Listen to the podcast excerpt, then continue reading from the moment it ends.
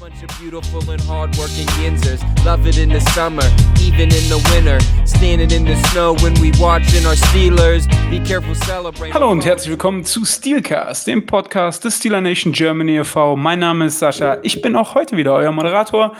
Und wie immer habe ich natürlich auch zwei, also sie nennen sich Experten, ich nenne sie Kollegen, am Start. Hallo Markus. Ja, hi, freut mich auch, heute wieder hier sein zu dürfen. Und natürlich, wie jede Woche, mein Namensvetter. Hi Sascha. Einen schönen guten Abend zusammen. Ja, ähm, eigentlich war die heutige Folge ein bisschen anders geplant. Die ähm, müssen wir jetzt leider um eine Woche verschieben, ähm, weil es ähm, organisatorisch bei unserem Gast ähm, nicht anders geht. Deswegen werden wir heute ähm, eine kleine News-Folge einfach mal raushauen. ist ja doch ein bisschen was passiert in der Franchise am Wochenende. Und da werden wir uns jetzt einfach mal so ein bisschen dran abarbeiten. Äh, vielleicht ist es auch mal ganz angenehm, nur äh, 25 Minuten die Stimme von Markus zu hören mit seiner pessimistischen Art. Das müssen wir dann einfach mal gucken und danach vielleicht nochmal eine Umfrage auf Discord starten, äh, wie das die äh, Leute so sehen. Oder Markus, möchtest du vorher noch was dazu sagen? Mein Gott, wie bist du denn heute drauf? Ich bin, bin richtig gut drauf. Ich, ich, bin richtig gut drauf heute, tatsächlich. Ähm, deswegen lass uns gleich mal in die Materie einsteigen. Denn am Wochenende hat unser Center Marquise Pouncey sein Retirement bekannt gegeben nach elf Jahren. Ja, neun Pro Bowls, ich glaube zwei oder dreimal All-Pro. Ähm, Im 2010er Decades-Team ist er, glaube ich. Wie seht ihr das Ganze? Großer Verlust, Sascha? Naja, wenn man so einen, ich sag's mal, verdienten Spieler dann gehen sieht, ist es immer erstmal ein bisschen schade. Rein leistungstechnisch, denke ich, war Pouncy jetzt die letzten eineinhalb, zwei Jahre lang nicht mehr auf dem Niveau, auf dem er mal war. Von dem ist es leistungstechnisch vielleicht kein so großer Verlust wie einfach der Name, den er hat. Ja, ich, ich, ich mag da auch keine Schuldzuweisungen direkt machen, aber er war ja auch einer der Gründe, warum das gegen Cleveland so ein Debakel wurde. Schön, dass du mittlerweile drüber lachen kannst. Ich bin immer noch, ehrlich gesagt, in der Traumabewältigung. Aber Markus kann uns sicherlich noch was dazu sagen.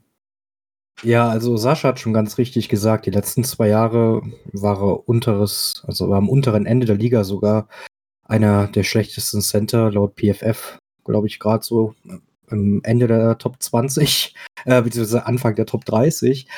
Also das war gar nichts mehr und dafür, dass er jetzt retired, ist für die Steelers auf jeden Fall gut, in dem Sinne, dass sie halt einiges an Cap Space jetzt wieder wettmachen.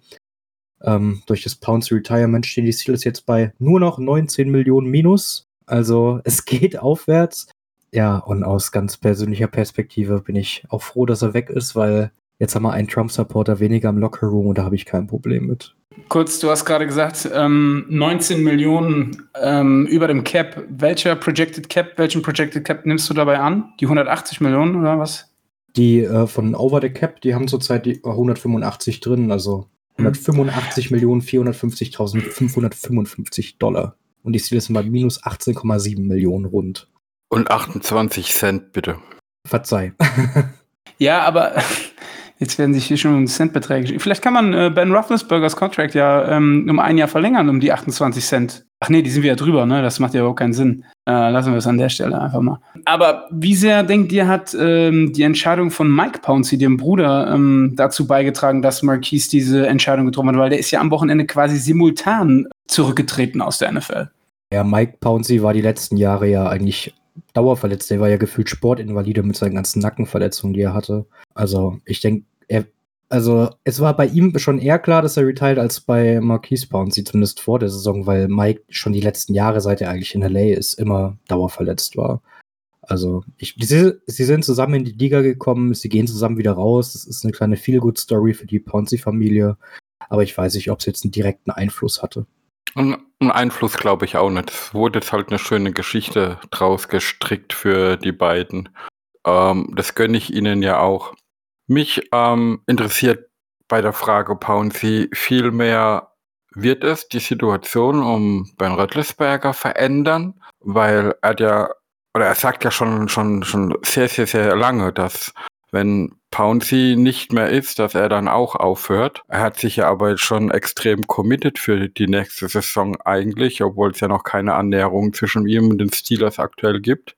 Und laut Medienberichten scheint er auch äh, arg dran zu knabbern zu haben, dass Pouncy aufhört. Kann das vielleicht dann auch ein Grund sein, dass er seine Meinung nochmal ändert?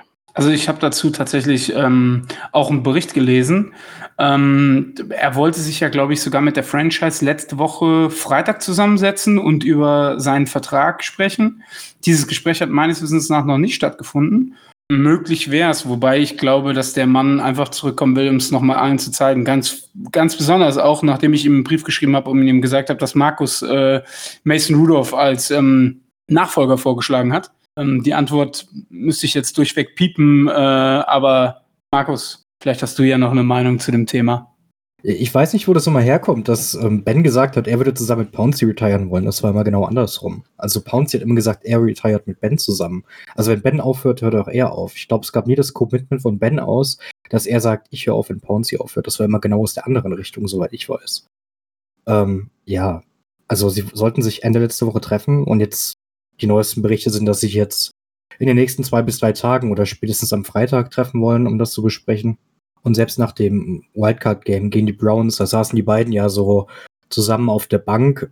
Ähm, ja, und da hat Pounce ihm ja schon mitgeteilt, dass er wahrscheinlich retiren wird, dass das wohl sein letztes Spiel war. Und daraufhin hat ja Ben ein paar Tränen vergossen.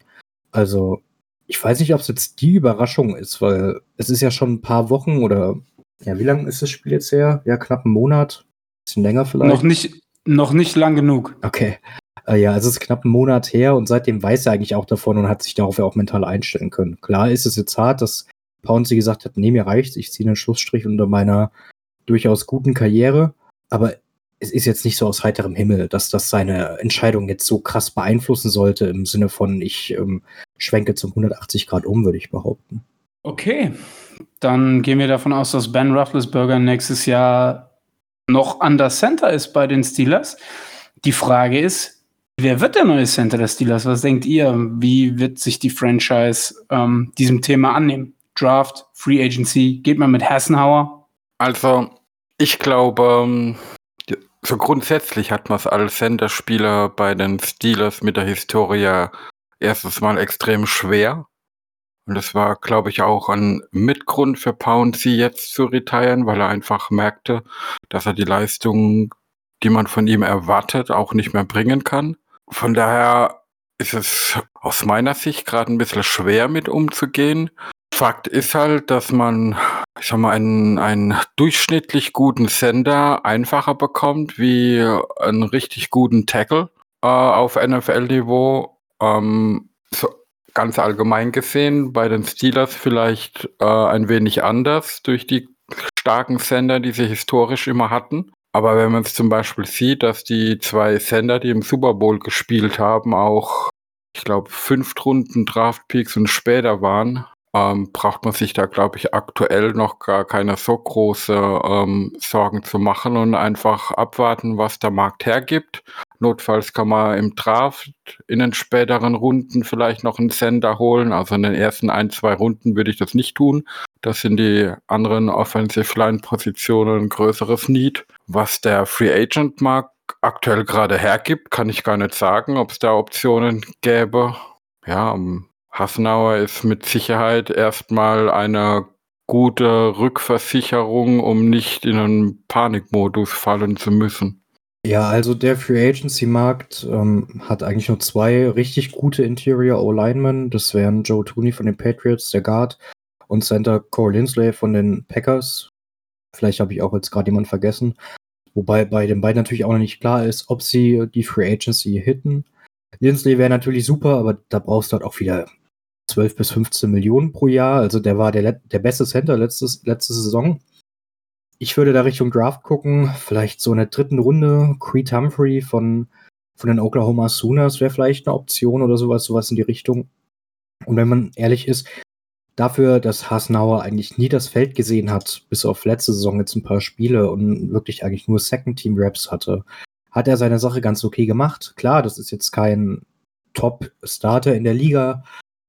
Und er wäre schon ein massives Downgrade von einem Marquis Pouncey aus bis 2017, 18, aber viel schlechter als Pouncey letztes Jahr war er jetzt im Endeffekt auch nicht. Also vor allem, wenn er natürlich auch sowas wie Training Camp und sowas zurückkommen sollte, wo er dann auch mit Ben direkt arbeiten könnte, sollten die Steelers nicht anderweitig aktiv werden, kann man da schon sagen, ja, für ein Jahr kann man das machen mit ihm, weil es dieses Jahr halt nicht diese Top Interior Offensive Linemen im Draft gibt, vor allem nicht auf Center, die man wirklich bedenkenlos in der ersten Runde picken kann.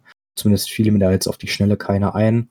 Ja, also ich würde Richtung Draft gucken und wenn nicht, dann wird Hassenhauer schon seinen Shot bekommen. Also ich habe gerade nochmal nachgeguckt. Ähm, ja, Lindsley ist äh, tatsächlich der Top Free Agent. Andrews kann Center spielen.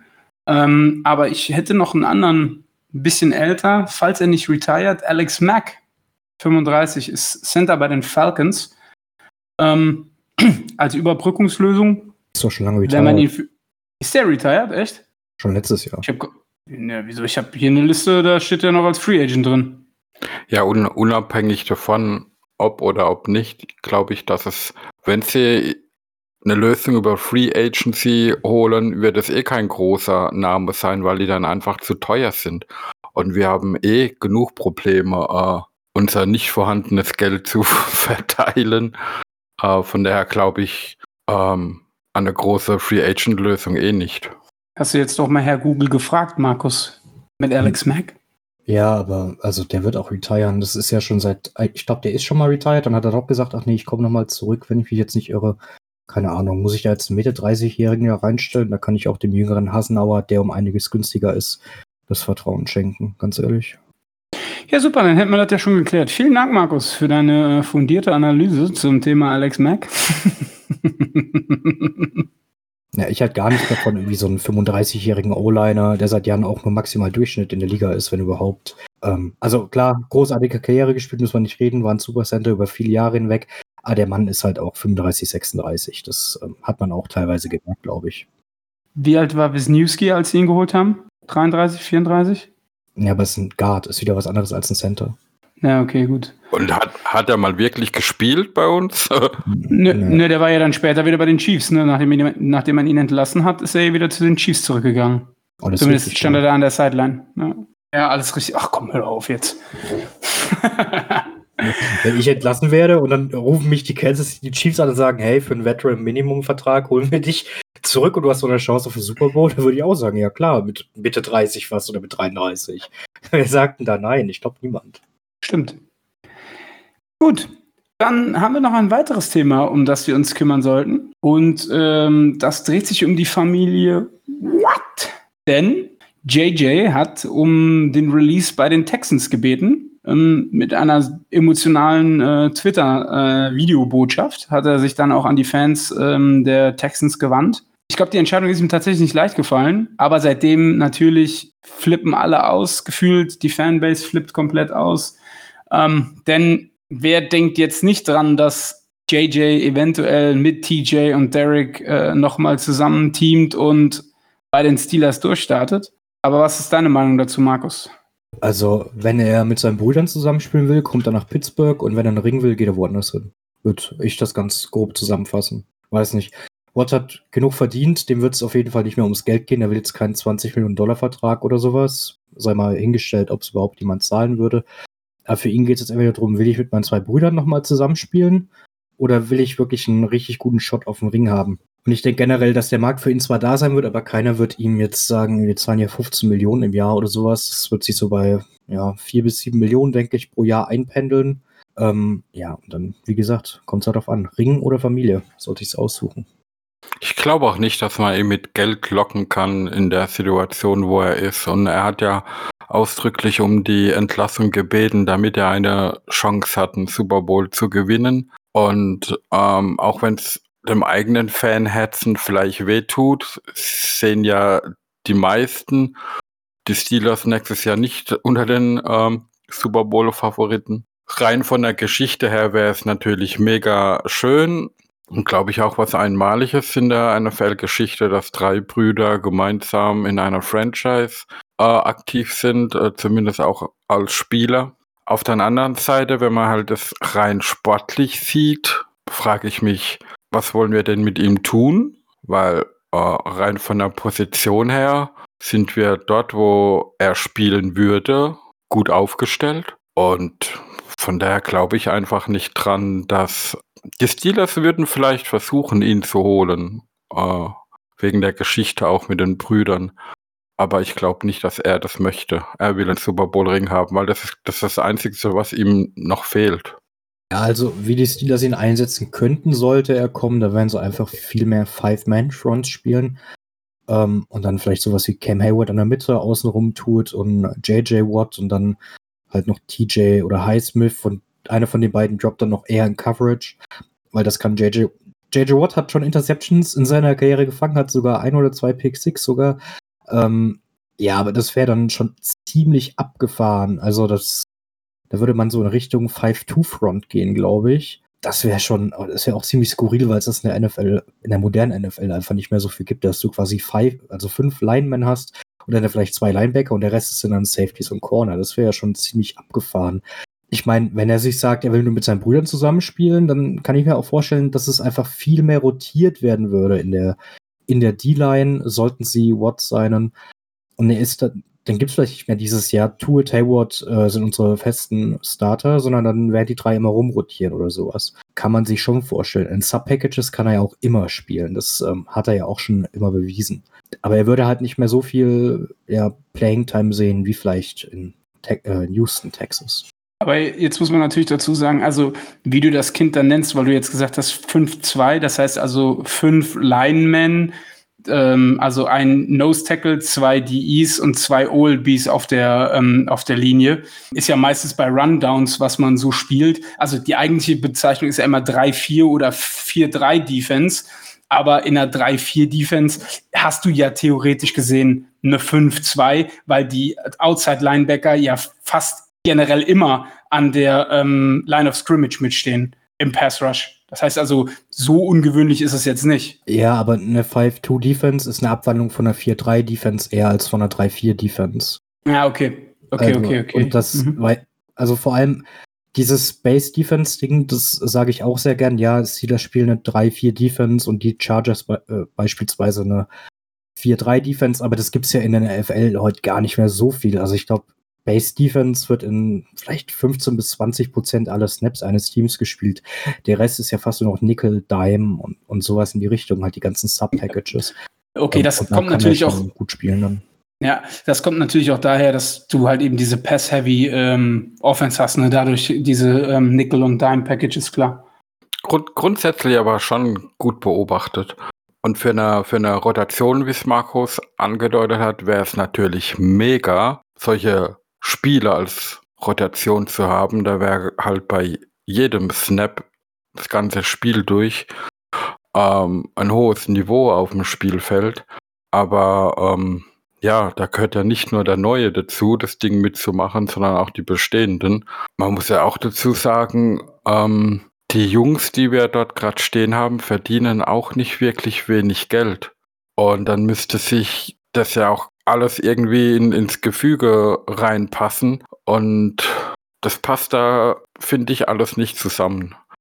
Von daher, äh, es wäre eine rein schöne Geschichte für die Brüder. Nicht mehr, nicht weniger. Deswegen glaube ich da halt nicht dran. Auch vom Sportlichen her nicht. Man könnte es natürlich erzwingen. Nee, nee, mag ich gar nicht haben die andere Schwierigkeit, die ich darin sehe, ist es, selbst wenn du jetzt mal, wie Markus so ein bisschen ins Blaue auch prognostiziert hat, diese vier bis sieben Millionen. Meiner Meinung nach ist JJ dafür auch einfach zu verletzungsanfällig. Ne? Hat er in den letzten vier Jahren eine Saison mal durchgespielt? Ich glaube, der war immer mal zwischendrin irgendwie verletzt, oder? Ja, durchgespielt nicht, aber also ich denke schon, dass er fünf Millionen wert ist. Das ist jetzt wirklich nicht viel für einen Spieler seines Kalibers. Das kann man bedenkenlos zahlen ja, gebe ich dir recht. Ne, aber du musst halt immer auch sehen, die, das Risiko, dadurch, dass er so verletzungsanfällig ist, die 5 Millionen in den Sand zu setzen. Und gerade wenn du so hart am Cap arbeiten musst wie die Steelers, denkst du da vielleicht auch noch zwei oder dreimal energischer drüber nach, als zu sagen, ah ja, komm, wir leisten uns den Spaß und holen jetzt mal den dritten Watt-Bruder, damit wir sagen können, alle drei Watts äh, sind bei uns und Familie Watt kann dann ähm, das Chargers-Logo und das Texans-Logo am Kühlschrank abhängen und das Steelers-Logo da äh, zwei Meter hoch drauf machen. Das ist eigentlich der Punkt, den ich damit meinte. Ja, verständlich. Wobei man da vielleicht auch zu sagen muss, also wenn die Steelers JJ Watt sein, egal sein sollten, egal für wie viel Geld, das wird nie ein Marketing-Move sein. Also so denkt, glaube ich, eine Franchise nicht, so denken vielleicht manche Fans, was ich jetzt auch schon oft auf Twitter gelesen habe. Die Franchise denkt da nicht so. Die denkt, wie kann ich meinen Kader besser machen und nicht, ähm, cool, ich habe dann alle drei Watt-Brüder. Ähm, Ja, das, sieht die Franchise weniger. sorry, sorry, ich habe gerade, ich war gerade bei den Pirates, nicht bei den Steelers. Entschuldigung, ich habe das, äh, ich habe es gerade verwechselt. Tut mir leid. Ach komm, jetzt habe ich gedacht, Markus, dir kann ich damit ein Lächeln ins Gesicht zaubern, aber du, Ich, du nimmst Witz das einfach verstanden. ich so. gucke kein Baseball. Ich finde Baseball so langweilig. Was ist mit den Okay. Pirates? Naja, die vertraden ja Haus und Hof eigentlich. Die sind ja konstant jetzt schon seit, keine Ahnung, gefühlt 20 Jahren im Rebuild oder so. Also, ja, gut, das habe ich auch schon gehört. Ich weiß nur, dass sie ja. einen guten Spieler namens Bell hatten. Den haben sie auch weggetradet. Mehr weiß ich ja, nicht. Mac, McCutcheon, Bell, das, die, die Liste ist endlos lang Okay. von den Spielern, die ich da. ich äh, kenne nur Bell. ich äh, keine Ahnung von Baseball. Ja. Oh, ich kann äh, spontane News reinbringen, wenn ihr wollt. Ich, vor 20 Sekunden haben die Steelers nämlich getwittert, dass sie Grady Brown als Secondary Coach geheiert haben. Mensch, das ist, das ist mal brandaktuell. boah, wir sind so unfassbar schnell manchmal hier in dieser Sendung. Das, Das ist Wahnsinn. Ja, ist ja absolute Wahnsinn. Guck gerade. Aber haben wir, haben wir das Thema JJ jetzt abgehakt? Hat noch jemand was dazu? Dann können wir zu Grady Brown kommen. Komm, kommen. Ja, Kommen. das einzig Witzige mit JJ und TJ wäre halt auch für, für die Football-Kommentatoren. Wer kommt da um die Ecke? Ist es Watt? Äh, nein, es ist Watt. Aber nee, lass mal das lieber. Warum, warum hat mal eigentlich einer gefragt, warum einer TJ, JJ und der andere heißt Derek? Wieso haben sie den nicht DJ oder so genannt? Was, Weil er was ist das da nicht los? wollte. Er wollte das nicht. Er wurde als Ah, okay. junger DJ, DJ genannt, aber DJ ist halt auch schon ein bisschen blöd und kommt in vielen Fernsehserien vor. Der Junge wollte das einfach nicht.